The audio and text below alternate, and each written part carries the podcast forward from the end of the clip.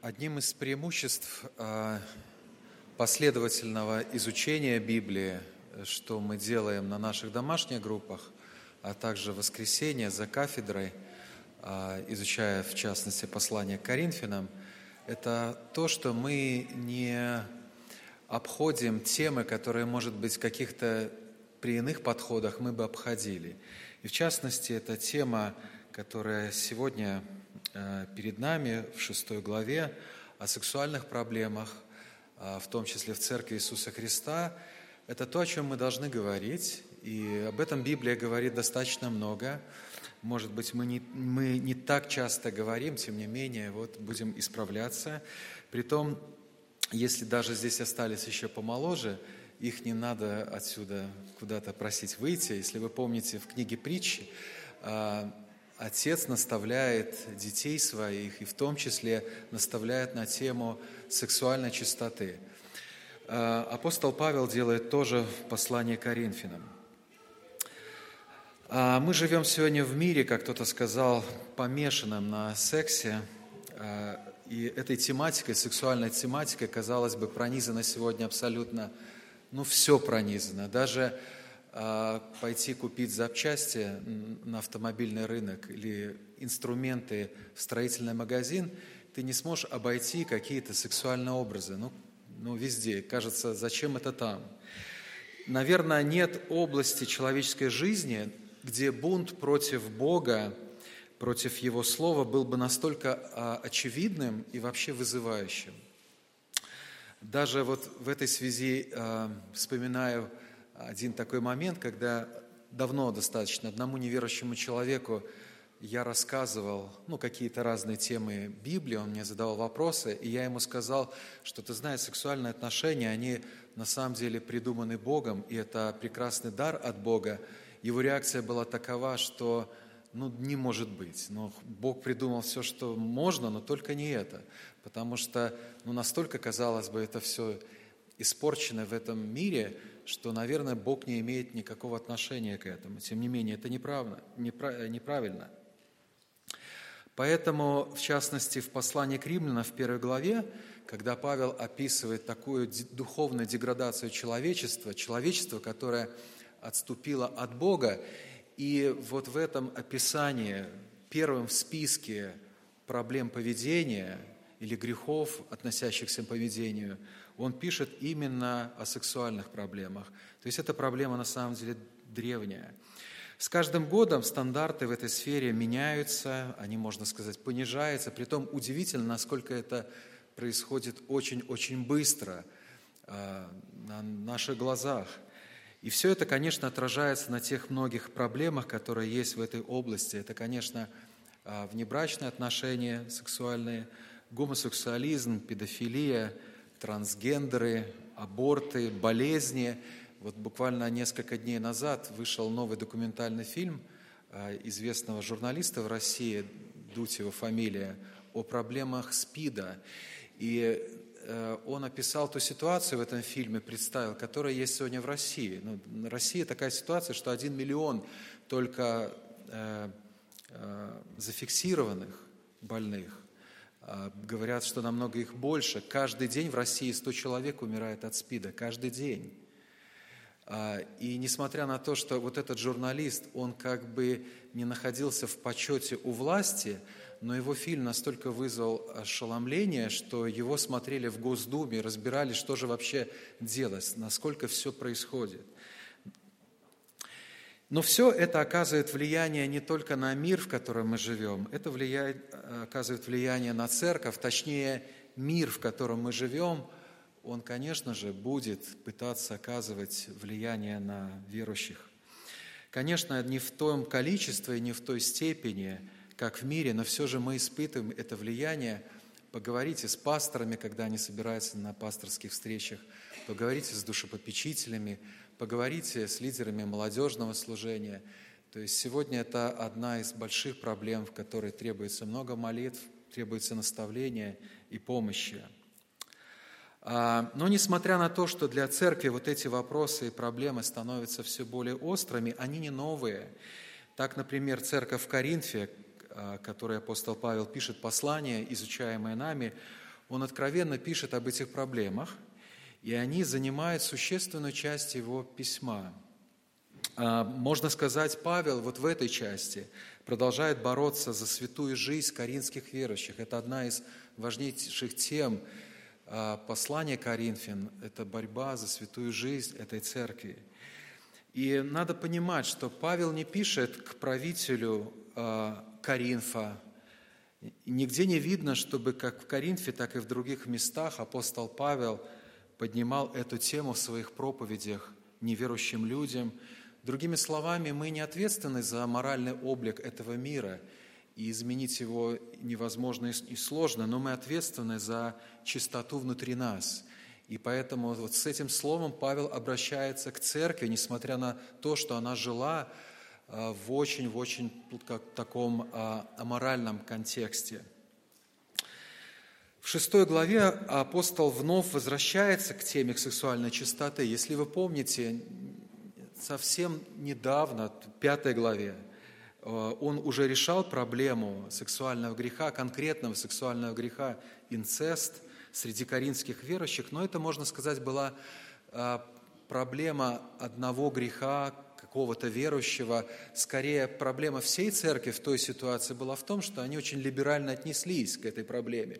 Проблема была очень серьезная, но церковь отнеслась очень легкомысленно. И Павел решал проблему там. Но вот здесь, уже в шестой главе, мы видим, что эта проблема сексуальных вопросов становится более глобальной. И давайте мы прочитаем шестую главу с 12 по 20, по 20 стих включительно. «Все мне позволительно, но не все полезно. Все мне позволительно, но ничто не должно обладать мною. Пища для чрева и чрева для пищи, но Бог уничтожит и то, и другое. Тело же не для блуда, но для Господа, и Господь для тела. Бог воскресил Господа, воскресил, воскресит и нас силою Своею. Разве не знаете, что тела ваши суть члены Христовы, и так отниму ли члены у Христа, чтобы сделать их членами блудницы? Да не будет – или не знаете, что совокупляющийся с блудницей становится одно тело с нею, ибо сказано, два будут одна плоть, а соединяющийся с Господом есть один дух с Господом. Бегайте, блуда, всякий грех, какой делает человек, есть вне тела, а блудник грешит против собственного тела. Не знаете ли, что тела ваши – суть храм живущего вас Святого Духа, которого имеете вы от Бога, и вы не свои, ибо вы куплены дорогой ценою. Посему прославляйте Бога и в телах ваших, и в душах ваших, которые суть Божья. Как и в случае с судебными тяжбами среди верующих, о которых Павел писал в начале шестой главы, проблема состояла не только в самом греховном поведении, но в мирских ценностях, и в мирской философии, убеждениях, благодаря которым вот все эти грехи, они имели место быть. Вообще за любым греховным поведением, э, то, как Писание нам показывает, стоит определенная ложная какая-то система ценностей и определенное мировоззрение. То есть человек не делает просто то, что он делает, он не, он не животное, он не живет рефле, реф, как, рефлексами, он живет, исходя из своих убеждений, исходя из своих ценностей. Именно поэтому Павел пишет такие глубокие истины вот в этом вопросе, которые должны изменить, можно сказать, не только плод вверху, но и корень внизу. А, в следующем послании Павела, втором Коринфянам, есть такие слова его, а, которые показывают его борьбу за умы, за сердца людей. 2 Коринфянам 10.4. Павел пишет, а, оружие воинствования наше, нашего не плотские, но сильные Богом на разрушение твердынь. Ими спровергаем замыслы и всякое превозношение, восстающее против познания Божия, и пленяем всякого, всякое помышление в послушании Христу. То есть это была борьба не только за конкретные проблемы жизни верующих в Коринфе, но за их умы, за их сердца, за их представление о Боге – и какому мировоззрению в данном случае противостоит апостол Павел?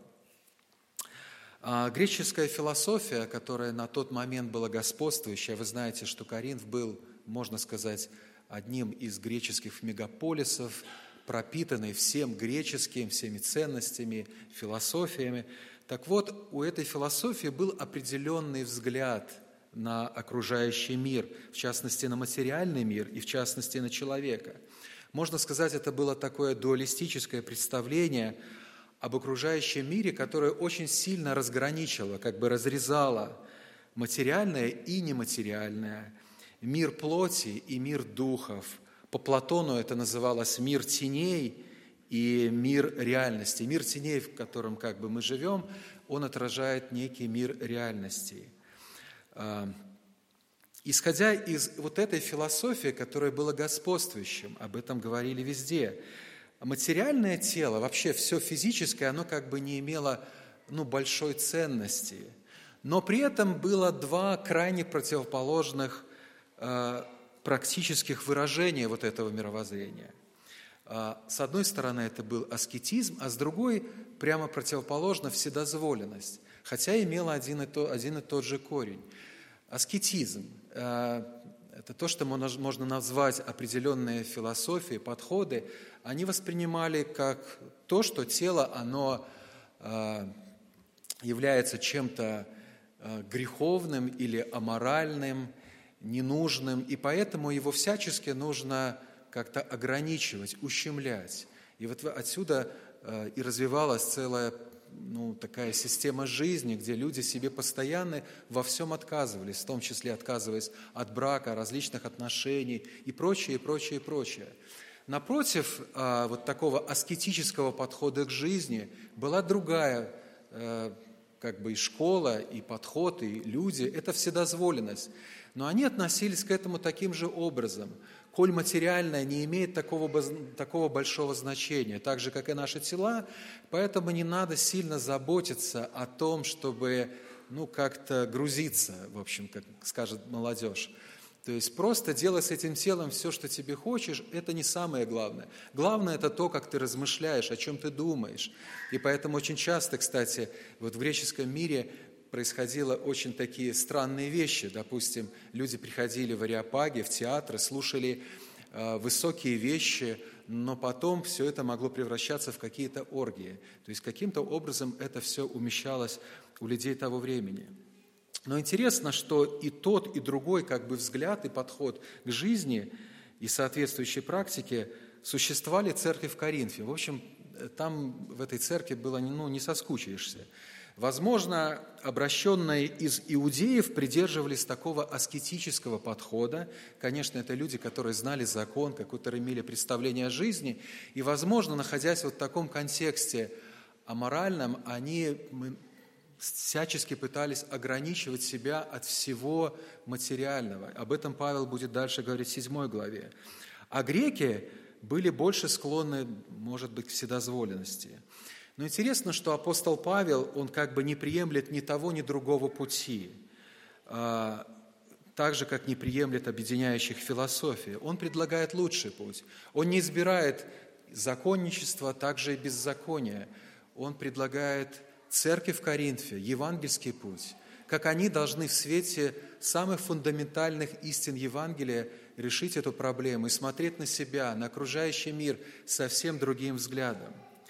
Вот все это глубокое, тщательное наставление апостола Павла можно выразить с помощью семи истин или аргументов. Я их назову именно аргументы, потому что Павел здесь ведет какую-то полемику. Он ведет а, полемику с какими-то аргументами, которые были в этой церкви, были в этом обществе, и Павел стремится покорить их помышления в послушании Христу. Итак, семь аргументов в борьбе с сексуальным грехом.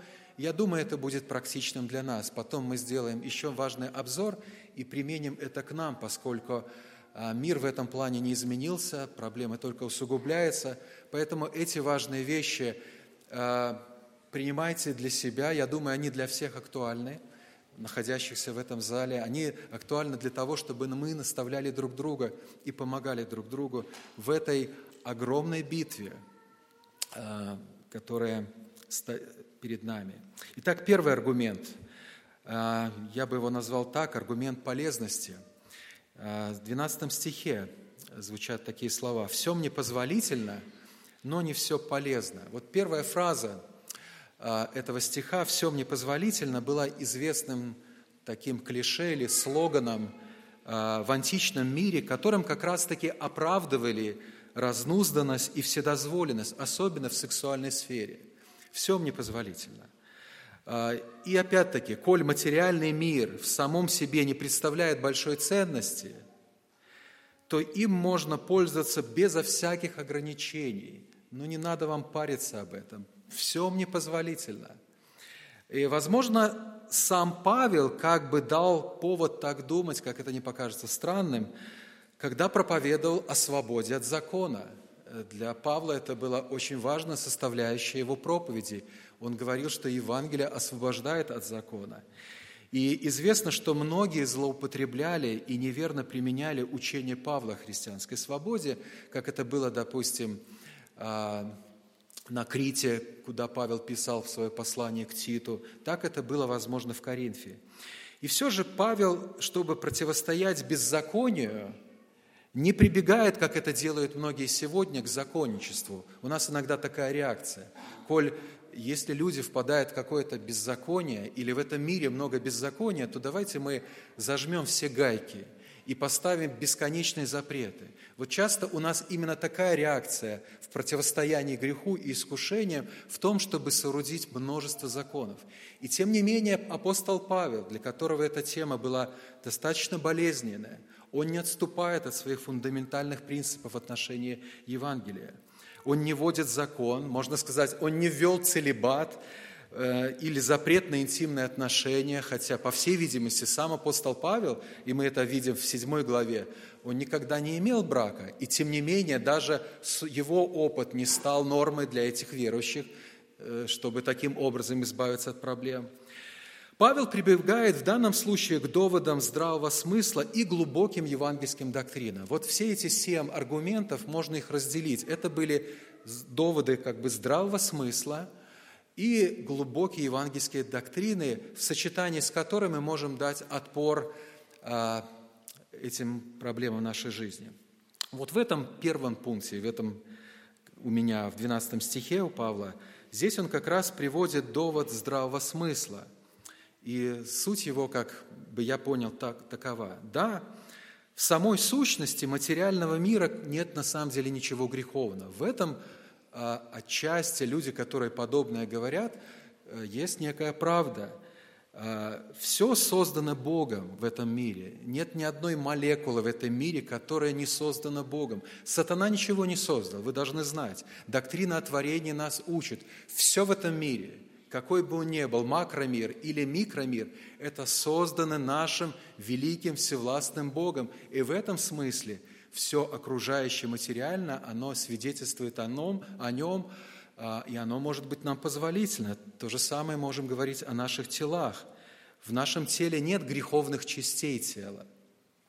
Поэтому, в принципе, все мне позволительно, но Павел говорит, однако, не все полезно – ну, допустим, мне позволительно есть ну, любую как бы пищу, но будет не полезно, если я пойду, подойду дома ночью к холодильнику, открою его и съем все, что там находится. Ясно, что это будет глупо, это будет не полезно. А, растения табака и мака созданы Богом так же, как капуста и бананы.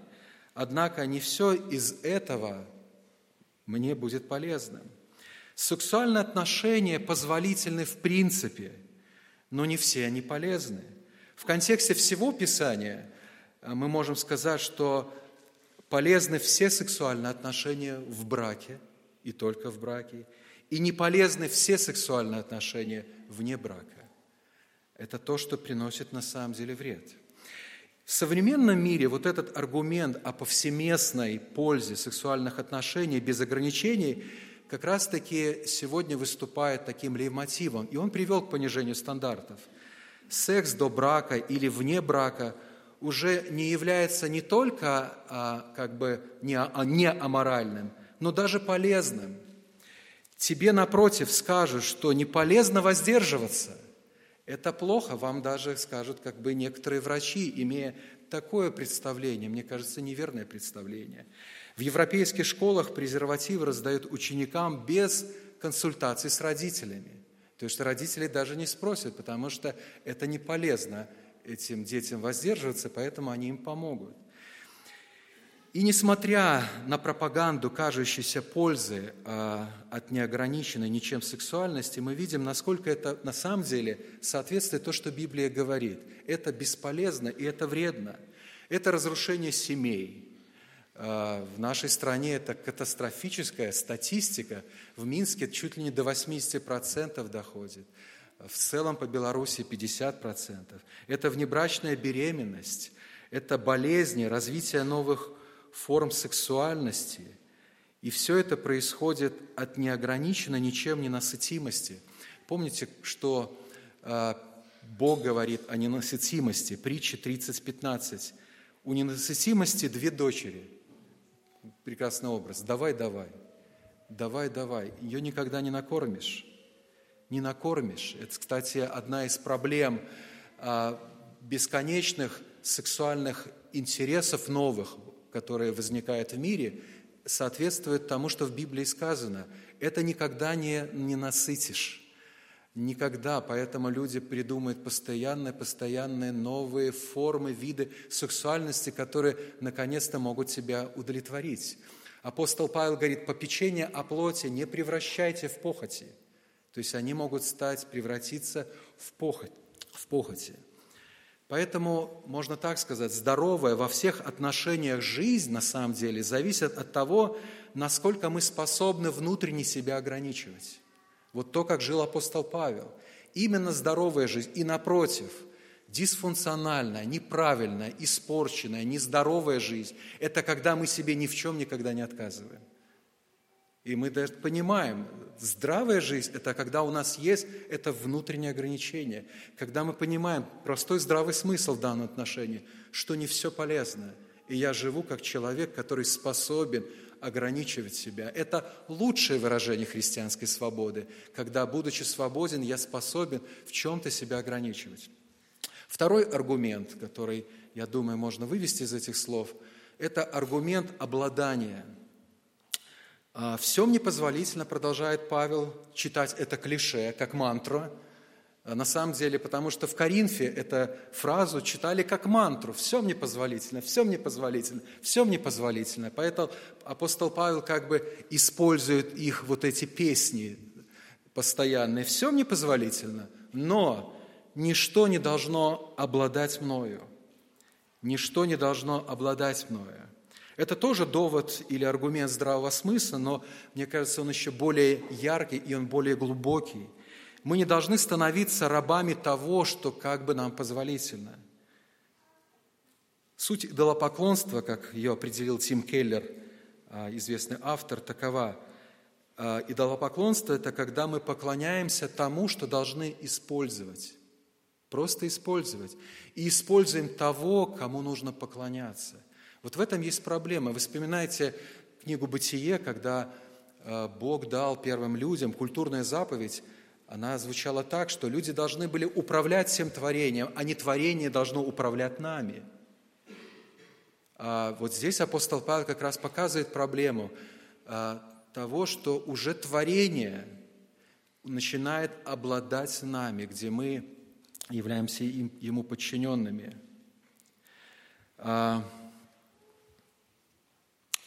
В 60-х годах э, прошлого столетия, когда началась известная сексуальная революция, на Западе, на многих, практически чуть не на каждом столбе, там, на домах была известная фраза, ее писали так, «секс освобождает». А, ну, таким образом они пытались разрушить пуританский мир, как они себе представляли. И в реальности, как уже спустя многих лет, э, люди все поняли, насколько это оказалось обманом – это тот джин, который выпустили из бутылки, это ящик Пандоры, это рабство, которого не было никогда до этого. Это рабство, в которое попало все человечество, все, все человечество. Особенно это актуально сегодня в связи с распространением порнографии. А, люди становятся рабами а, простых картинок, видео и не могут годами вырваться из этого рабства. Годами не могут вырваться из этого рабства. Однако это рабство когда-то начиналось с легкого увлечения, когда человек оправдывал себя тем, что я всем обладаю, все мне позволительно. Я могу в любой момент остановиться, я же мужик, или там как-то по-другому можем приводить себе домыды. Но на самом деле он становился и становится рабом. Как же разорвать эту цепь рабства? Одних доводов здравого смысла будет недостаточно. Поэтому в этой связи особенно важны следующие аргументы, глубокие евангельские доктрины апостола Павла, которые должны противостать а, вот этой похоти, которая атакует нас. Третий пункт, третий аргумент. Аргумент вечной перспективы. Не знаю, не лучшее название, может быть, так я его представил, или эсхатологический аргумент. Другими словами, чтобы решать проблемы в настоящем, нужно посмотреть в будущее. Ну, так Писание нас учит, потому что мы, к сожалению, очень близорукие. Вообще, грех, он приводит нас к близорукости. Вот послушайте, 13 стих, как развивается это, этот аргумент. «Пища для чрева и чрево для пищи Бог уничтожит и то, и другое». А, слово «но» не во всех переводах, кстати, есть. Кажется, что это еще одна фраза, которой аргументировали коринфяне свой образ жизни без ограничения. Примерно они мыслили так. Так же, как пища для желудка, а мой желудок для пищи, то же самое секс для тела, а тело для секса. Все очень просто. Вот такая логика работала. Притом, а, это усугублялось еще дополнительным аргументом. Вскоре Бог уничтожит и то, и другое – Зачем беспокоиться так сильно о теле, если вскоре это все исчезнет? То есть так примерно они могли думать. И добавьте к этому еще отсутствие у некоторых из них веры в телесное воскресение. Помните, мы будем об этом еще говорить в 15 главе.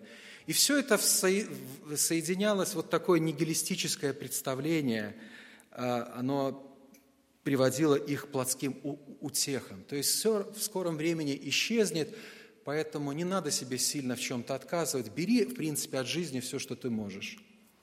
Однако Павел показывает им иную перспективу и для их тела. Послушайте, то, что Павел говорит, это очень важно. Мы не всегда думаем по-библейски о теле. Тело же не для блуда, но для Господа, и Господь для тела. Бог воскресил Господа, воскресит и нас силой Своей. А в коринфских храмах люди предавались блуду, и таким образом они посвящали как бы свои тела богам. Это были известные церемонии, в том числе в Коринфе. Но отныне апостол Павел провозглашает, объект их поклонения изменился. Они поклоняются истинному живому Богу, и их тела должны принадлежать тоже Ему. Ему, э, и наше тело принадлежит Ему. Наши тела принадлежат Богу, притом, согласно Павлу, вечно – он воскресит наши тела так же, как воскресил нашего Господа Иисуса Христа, Его тело. Нам трудно понять, как это произойдет, но есть ли для нашего Бога что-то невозможное? Наш великий Бог сотворил этот мир за шесть дней одним словом. Наш Бог может а, все менять одним словом, поэтому Бог силен воскресит наши тела, наши тела. Вот одной из причин сексуальной разнузданности является приземленность нашей жизни в целом. Если вся наша жизнь здесь и сейчас, то мы должны взять все от этой жизни, все ее удовольствия, все, безо всяких ограничений. Это такая духовная близорукость. И ее нужно лечить верным взглядом на вечность. И поэтому Павел показывает – иную перспективу для наших тел, братья и сестры. Они имеют с Божьей переработкой в будущем а, еще намного пригодятся на целую вечность. В них мы будем жить и славить Бога вечно. Четвертый аргумент. Аргумент принадлежности Христу. И это очень сильный и очень глубокий. И давайте посмотрим на него в словах Павла, мне кажется, он больше всего места занимает. «Разве не знаете, что тела ваши – суть члены Христовы? И так отниму ли члены у Христа, чтобы сделать их членами блудницы? Да не будет. Или не знаете, что совокупляющийся с блудницей становится одно тело с нею, ибо сказано, два будут одна плоть. А соединяющий с Господом есть один дух с Господом. Это самый глубокий аргумент Павла. Можно сказать, что Павел здесь взывает Коринфянам как бы к их новой идентичности во Христе – во Христе. А это уже не просто коринфяне, жители какого-то города. Благодаря Евангелию, благодаря действию Духа Святого, они во Христе. Они другие люди. И члены их тела принадлежат Христу отныне и вовеки, как и все в нашей жизни должно принадлежать Христу. Отныне мы в глубоком союзе со Христом настолько глубоким, по словам Павла, что наши тела и дух соединены с Господом. Это удивительно. И наше тело, и наш дух соединены с Господом. Мы настолько близки с Ним, как в других образах Писания, как голова и тело, как лоза и ветви, как жених и невеста, так Библия описывает наши взаимоотношения со Христом. И вот, кстати, это дополнительная реклама курсу, который а, Андрей провозглашал сегодня, вы там более глубоко будете изучать эту важную доктрину, и Павел ее использует, и она очень практична. Она важна для верующих, чтобы они себя по-новому идентифицировали, отождествляли себя со Христом. И если это так, если мы действительно соединены со Христом, то как можно тогда представить твой сексуальный опыт с блудницей? Павел говорит следующее. «Отниму ли члены у Христа и сделаю их членами блудницы, и сразу говорит, да не будет такого. Как это можно себе представить? То есть подумайте, насколько сильно влияет на нас это понимание, должно влиять. Ты словно вовлекаешь Христа в эту прелюбодейную связь. Это намного более должно быть эмоциональнее и острее, чем если, ты, чем если бы ты посадил рядом наблюдать за происходящим преступлением свою шокированную жену. Это намного более должно быть эмоционально выражаться у нас, чем если бы даже ты жену рядом с собой посадил, чтобы она наблюдала за твоим преступлением. Потому что ты имеешь более глубокую связь со Христом, который имеет большие права на тебя. Если это так, если мы действительно соединены со Христом, то как можно представить твой просмотр порнографии? Ты словно садишь его перед монитором – и представляешь, представляешь перед Его лицом все нечестивые образы. И я думаю, это должно быть более чувствительнее и острее, чем если бы ты посадил на колени своего маленького ребенка и смотрел порнографию перед его удивленным личиком. Это должно быть более эмоциональнее и острее, когда ты понимаешь, какую связь ты имеешь вечную со Христом. Помните о своем союзе с Ним. Он с вами всегда, Он не разрывается с девяти вечера до утра, что в этот момент что-то можно по-другому. Он, не, он всегда с вами, и вы в Нем.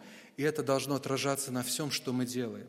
Пятый аргумент. Аргумент серьезности сексуального греха. И он так и начинается. Посмотрите логику, а, слова Павла. «Бегайте блуда, Всякий грех, какой делает человек, есть вне тела, а блудник, блудник грешит против собственного тела.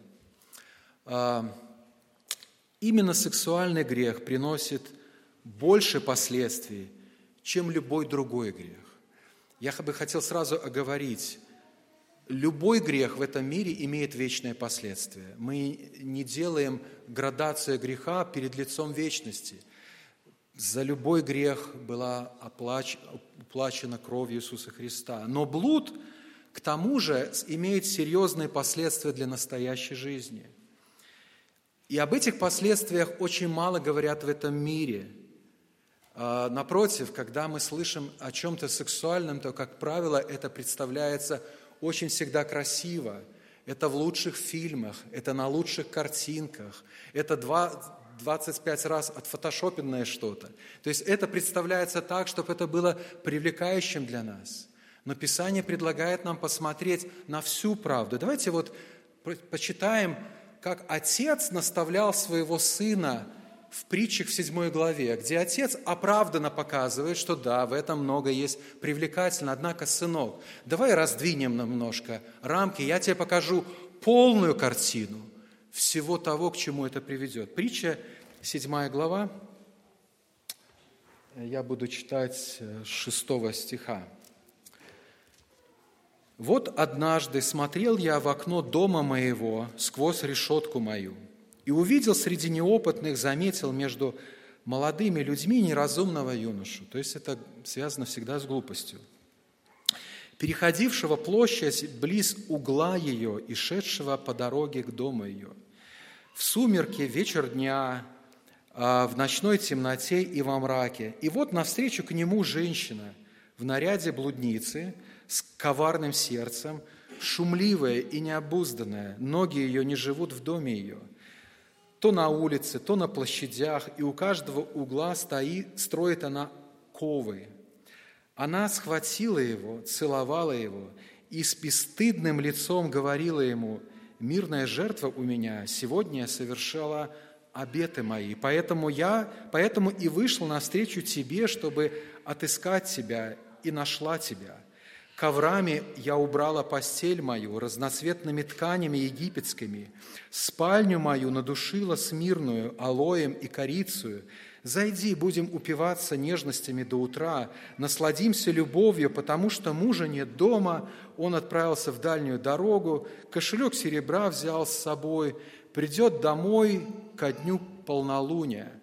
Множеством ласковых слов она увлекла его, мягкостью уст своих овладела им. Обычно мир заканчивает. До сих пор звучит все очень привлекательно. Но вот папа продолжает разговор. Опытный папа. Папа, который знает жизнь и который хочет полную правду рассказать своим детям. Тотчас он пошел за нею, как вол идет на убой – и как олень на выстрел, доколе стрела не пронзит печень его, как птичка э, кидается в селки и не знает, что они на погибель ее. Итак, дети, слушайте меня и внимайте словам уст моих, да не уклоняется сердце твое на пути ее, не блуждай по стезям ее, потому что многих повергла она ранеными, и много сильных убиты ею. Дом ее пути в преисподнюю, нисходящие во внутреннее жилище смерти. Вот вам полная картина.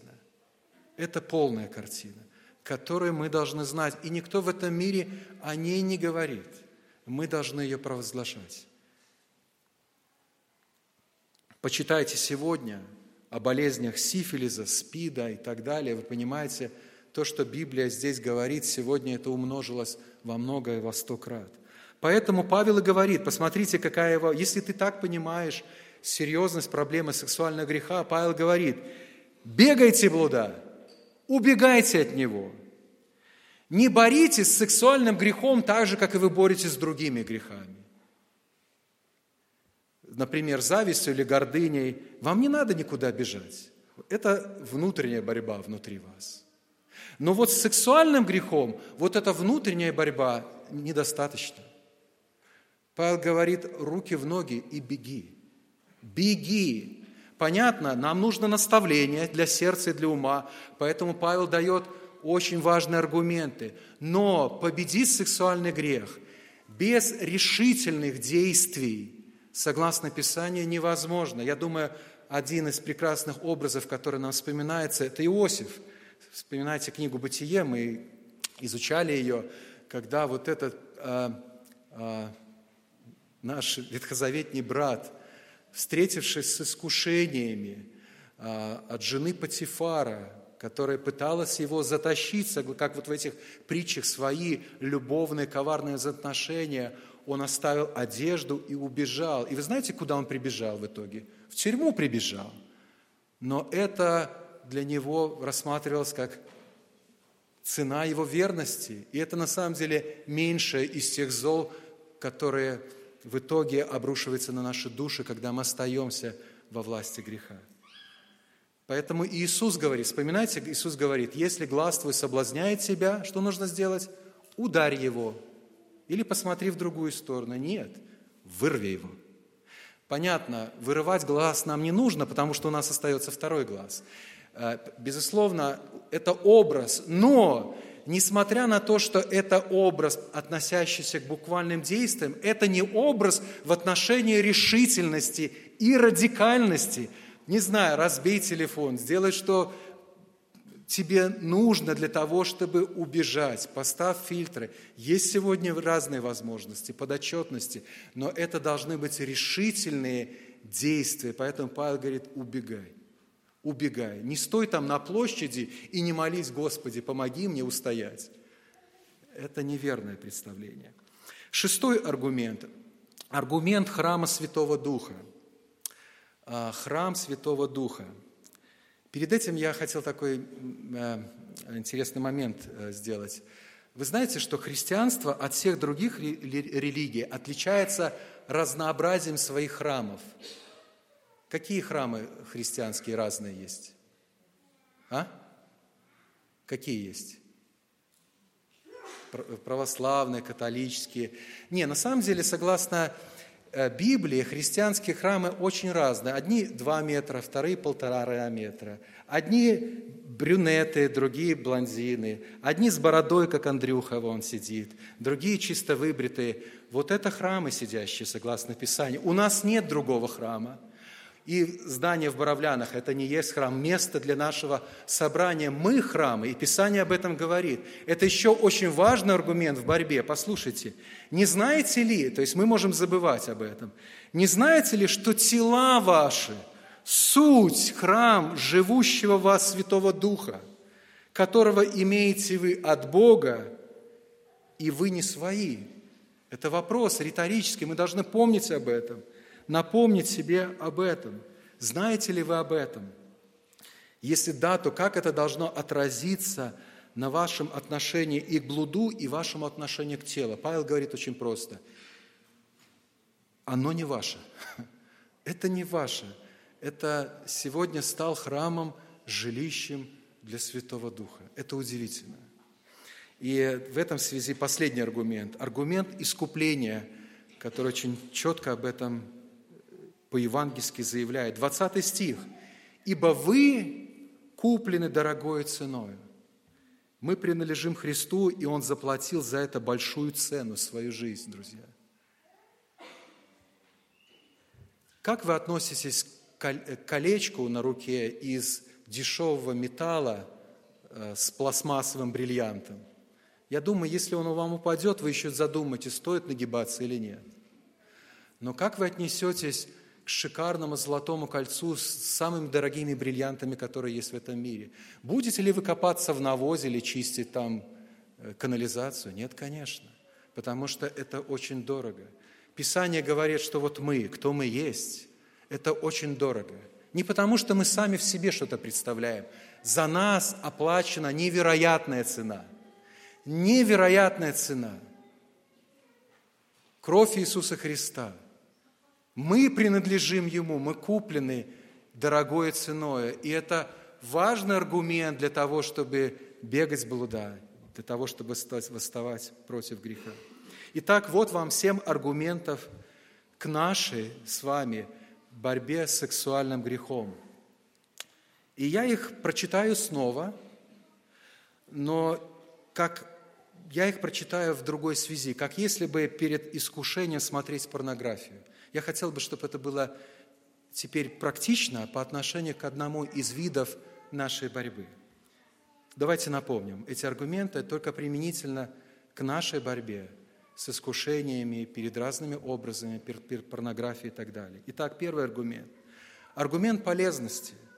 Он должен заставить вас задуматься о том, какая практическая польза от этого увлечения. Вы станете что? Счастливее от этого здоровее, богаче, лучшим семьянином станете, христианином нет. Это не полезно, это глупо, когда вы думаете, что сейчас вы приобретете что-то, когда откроете картинку с порнографией. Второй аргумент обладания – вот в этот момент искушения поможет вам оценить цену, которую вам придется заплатить за это мимолетное увлечение. Скоро вы будете как вол, который идет на убой. Он не освобождает вас. Мы становимся рабами. И это реально понимаем. Третий аргумент в этот момент искушения перед, перед порнографией, аргумент вечной перспективы поможет вам наконец-то оторвать взгляд от экрана и направить его к вечности. Думайте об этом моменте в контексте всей вечности. Не будьте близорукими, поймите, что вы будете жить десятки, тысячи, миллионы лет, как мы поем песни. Почему же вы в этот один момент сузили всю вечность до этого одного мгновения? Думайте в великой перспективе. Четвертый аргумент, когда вы перед лицом искушений. Аргумент принадлежности Христу поможет вам понять о том, в какую, в какую связь своим грехом вы вовлекаете Иисуса, Христа, с которым вы неразрывно соединены. Подумайте, в какую связь вы его вовлекаете. Он-то вас не оставит. Настолько Он любит нас, и Он заплатил цену за нас. В какую связь вы вовлекаете Его? Пятый аргумент – аргумент серьезности последствий перед лицом искушений, порнографии – поможет вам задуматься о потенциальных и реальных последствиях, к чему это может привести. И я вам скажу по опыту из того, что, к сожалению, в этом мире знаю, час может закончиться очень плохими последствиями, потому что похоть ненасытима, давай, давай, и это приведет к разрушениям семьи, жизни. Аргумент храма Святого Духа напомнит вам о том, какую мерзость вы хотите принести на алтарь вашего сердца прямо сейчас. Вы храм Святого Духа, какую мерзость вы сейчас тащите вот в этот храм. И последний аргумент искупления поможет вам снова и снова вспомнить стоны Христа, вопли Христа, просьбу Христа своему Отцу, чтобы Он помиловал его, но Он не помиловал его – там, в саду и на кресте. И вместе с этим вспомнить цену вашего спасения. Она велика. И после всего этого воспоминания сказать вместе с апостолом Павлом последние слова 6 главы. «Поэтому прославляйте Бога и в телах ваших, и в душах ваших, которые суть Божья». Давайте помолимся. Господи Боже наш, мы благодарны Тебе за то, что в этом, в этом мире полном греха мы не оставлены без света Твоего. У нас есть Слово, которое помогает нам пронзить тьму нашу. И мы благодарны, что Слово Твое не только дает нам инструкции, советы, в нем есть сила, в нем есть сила Евангелия, в нем есть а, понимание того, что мы едины со Христом. Мы так благодарны, что мы можем быть не рабами этого греха. Я очень прошу Тебя, благослови, чтобы в этой борьбе нашей, часто тайной борьбе нашей жизни, мы прославили Тебя, одержали победу, уповая на Господа нашего Иисуса, и помогать другим выходить из этого рабства – которое губит их жизни. Помоги, Господь, нам, и помоги нам с любовью служить друг другу. Во имя Иисуса мы молились Тебе. Аминь.